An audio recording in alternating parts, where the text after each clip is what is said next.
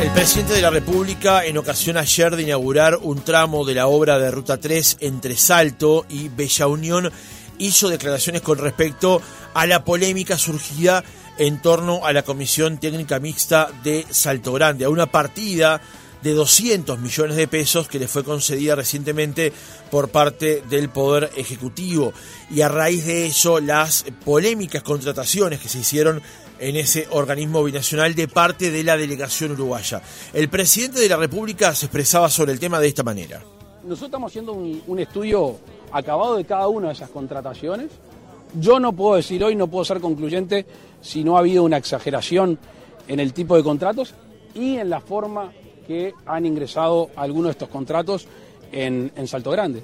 Estamos, eh, así como las cosas positivas que te decía al principio, en esto estamos estudiando y lo estamos analizando tranquilamente porque si hay que tomar alguna medida, se va a tomar como no se nos ha temblado el pulso en ninguna otra situación desde que empezó el gobierno. Luego, a nivel parlamentario, el Frente Amplio presentó una moción de interpelación a la ministra de Economía, Azucena Arbeleche, y del ministro de Relaciones Exteriores del gobierno, Francisco Bustillo, justamente por este asunto.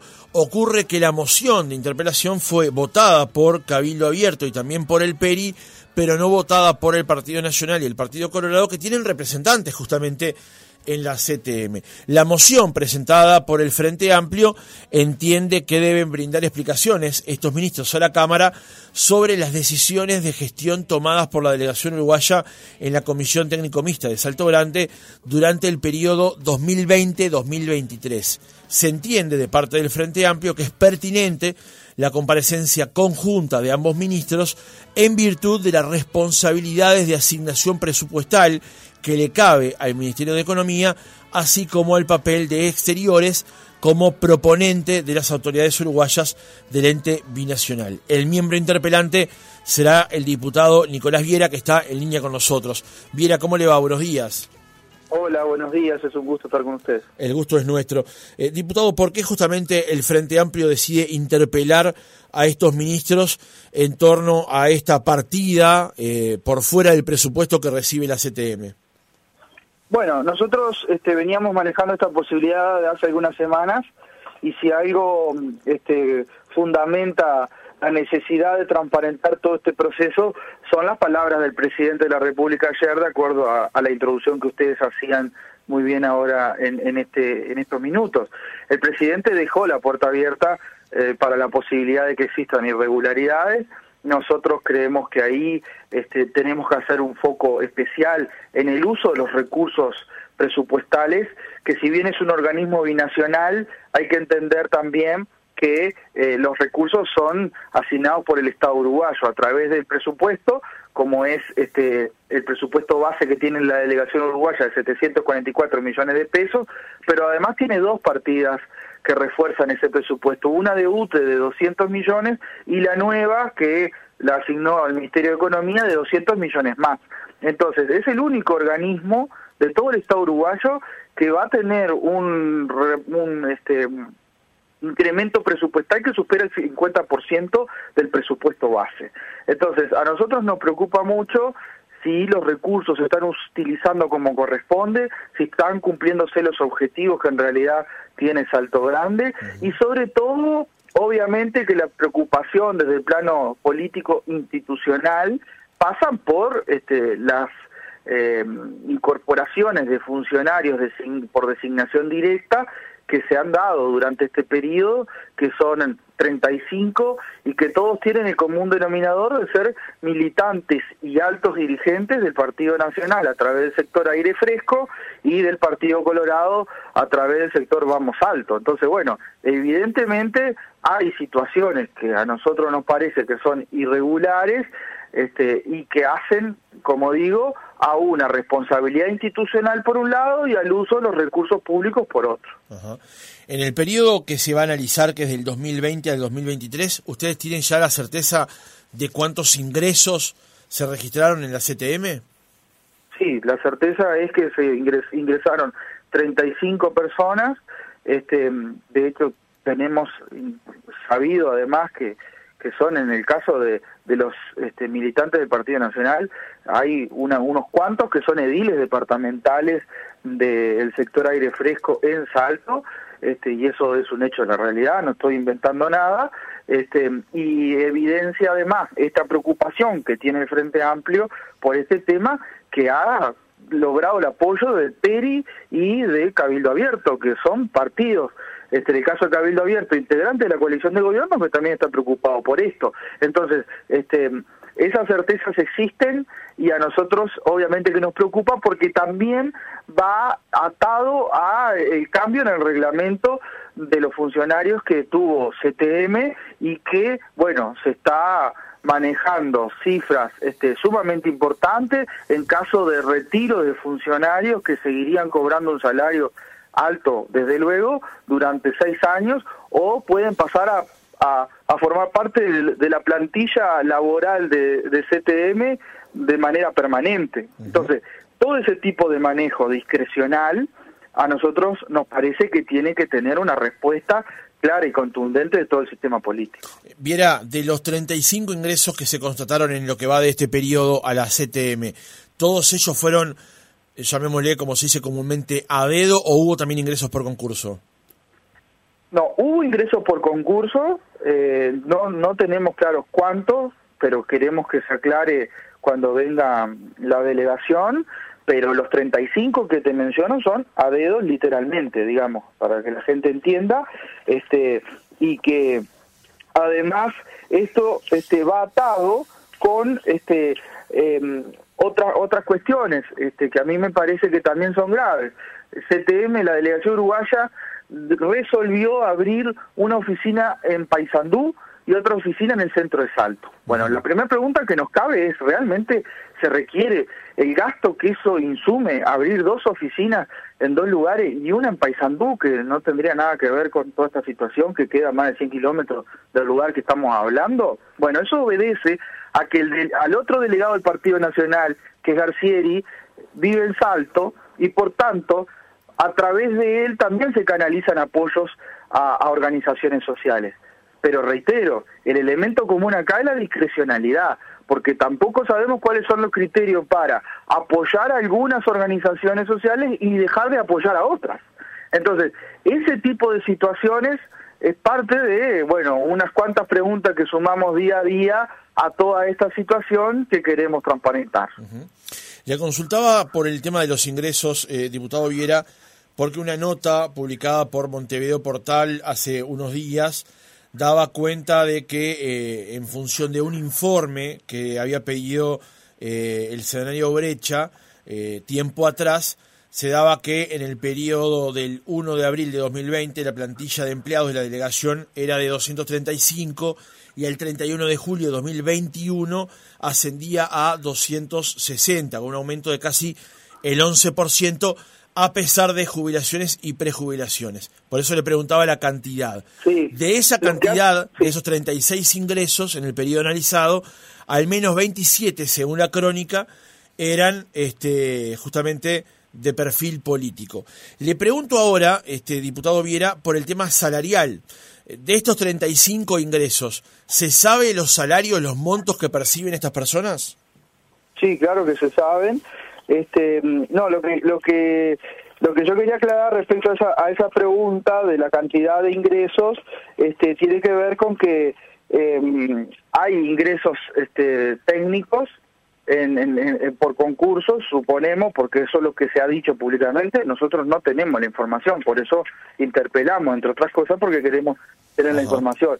Pero de estos cargos este, que ingresaron a dedo, digamos, por designación directa, este, no tienen tampoco un perfil técnico, ¿no? Es un, es, este, claramente tienen otros objetivos este que no que no sabemos este bien cuáles son. Pero acá los los salarios este que, que perciben las personas que ingresaron van desde los 90 mil pesos hasta los 300 digamos. Hay este diferentes diferentes salarios eh, que, bueno, obviamente son salarios altos porque la, la situación y la circunstancia de un organismo binacional de esta característica este, así lo requiere, digamos, siempre han sido altos.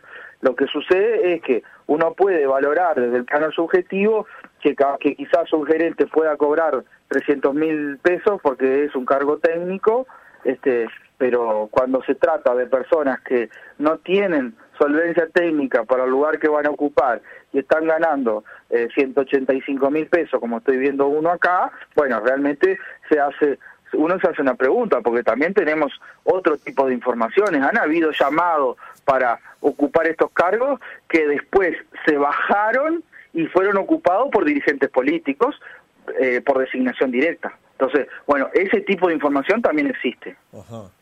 Bien. Eh, diputado, insisto con, con la pregunta, ¿a usted le consta que de todos estos ingresos muchos son directamente, sin ambajes, dirigentes políticos de la lista 404? Sí, me consta, me consta, es un hecho de la realidad. Es un hecho de la realidad, y se los puedo nombrar. Carlos Silva, Martín Burutarán, Florencia Suparo, Pablo Costela, José Luis Ambrosini, Daniel Lewis, Martín Quiapa, Julio Acuña, Juan Ignacio Urcade, todos estos nombres forman parte de la lista 404 que compareció en la última elección departamental y que llevaba a Carlos Galvizu, presidente de la delegación uruguaya al CTM, como candidato a intendente de Salto. ¿Por qué ustedes entienden que era el régimen de interpelación el correcto y no el, llamado de comisión general? Se lo pregunto porque este fue un argumento que utilizó justamente eh, el gobierno, la, la coalición de gobierno en diputados para no votar el llamado a sala. Nosotros creemos que, tiene que tienen que existir consecuencias políticas. Por eso hicimos el régimen de interpelación. A nosotros nos parece que ante este esta posibilidad de despilfarro de dineros públicos, esta arbitrariedad en el ingreso a dedo de funcionarios partidarios, esta discrecionalidad en el gasto que existe, esta falta de control que tiene el Ministerio de Economía y Finanzas requiere de responsabilidad. Entonces, nosotros veremos en el transcurso de la interpelación cuál va a ser finalmente lo, la moción que estaremos presentando al final para pedir las consecuencias políticas. Pero si algo tenemos claro es que consecuencias políticas tienen que haber y el, el gobierno uruguayo tiene que hacer el máximo los esfuerzos para controlar y transparentar todo lo que está sucediendo en Salto Grande. Le hacía esta pregunta, diputado, porque es importante tener en cuenta que esta moción de interpelación fue votada por el Frente Amplio, por Cabildo Abierto y por el PERI, que entre esos tres lemas son mayoría simple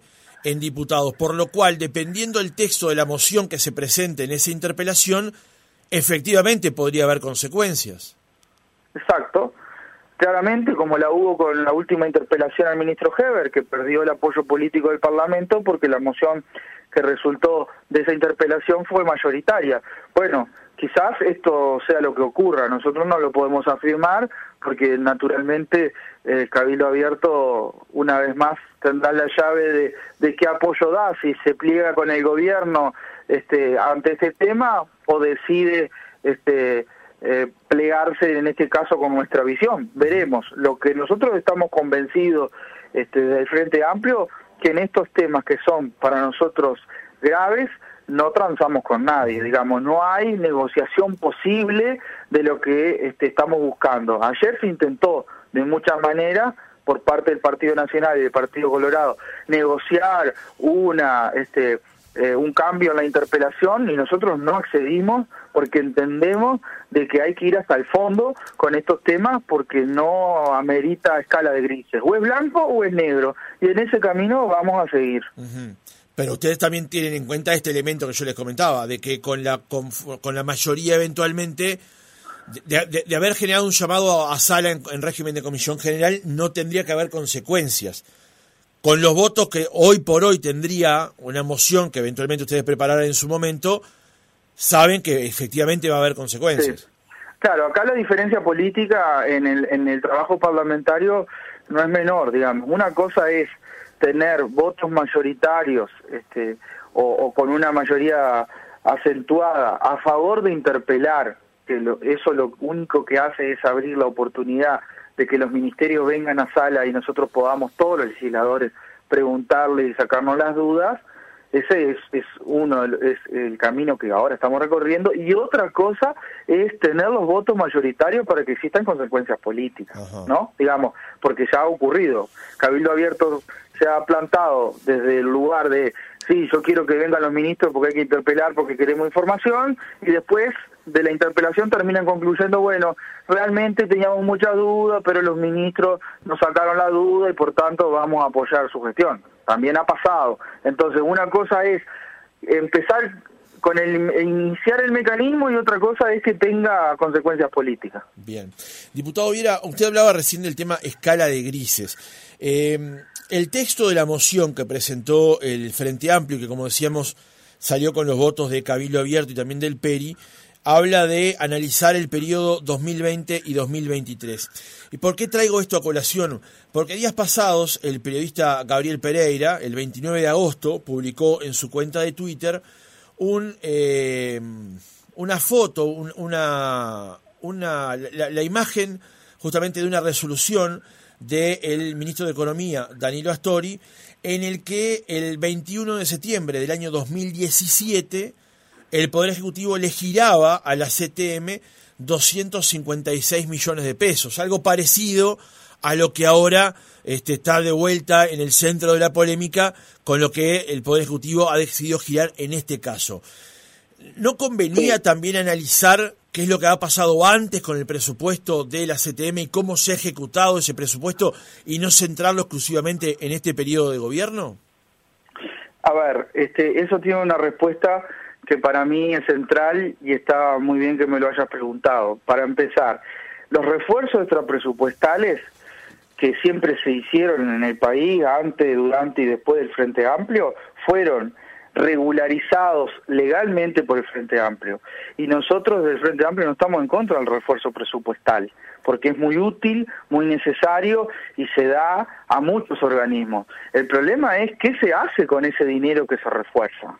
Ahí está la situación. Yo no voy a encarar la interpelación criticando a este gobierno por haber dado el refuerzo presupuestal. Lo que sí quiero saber es cómo se controla ese recurso que se reforzó y hacia dónde está dirigido. Ahí está este, el, centro del tema.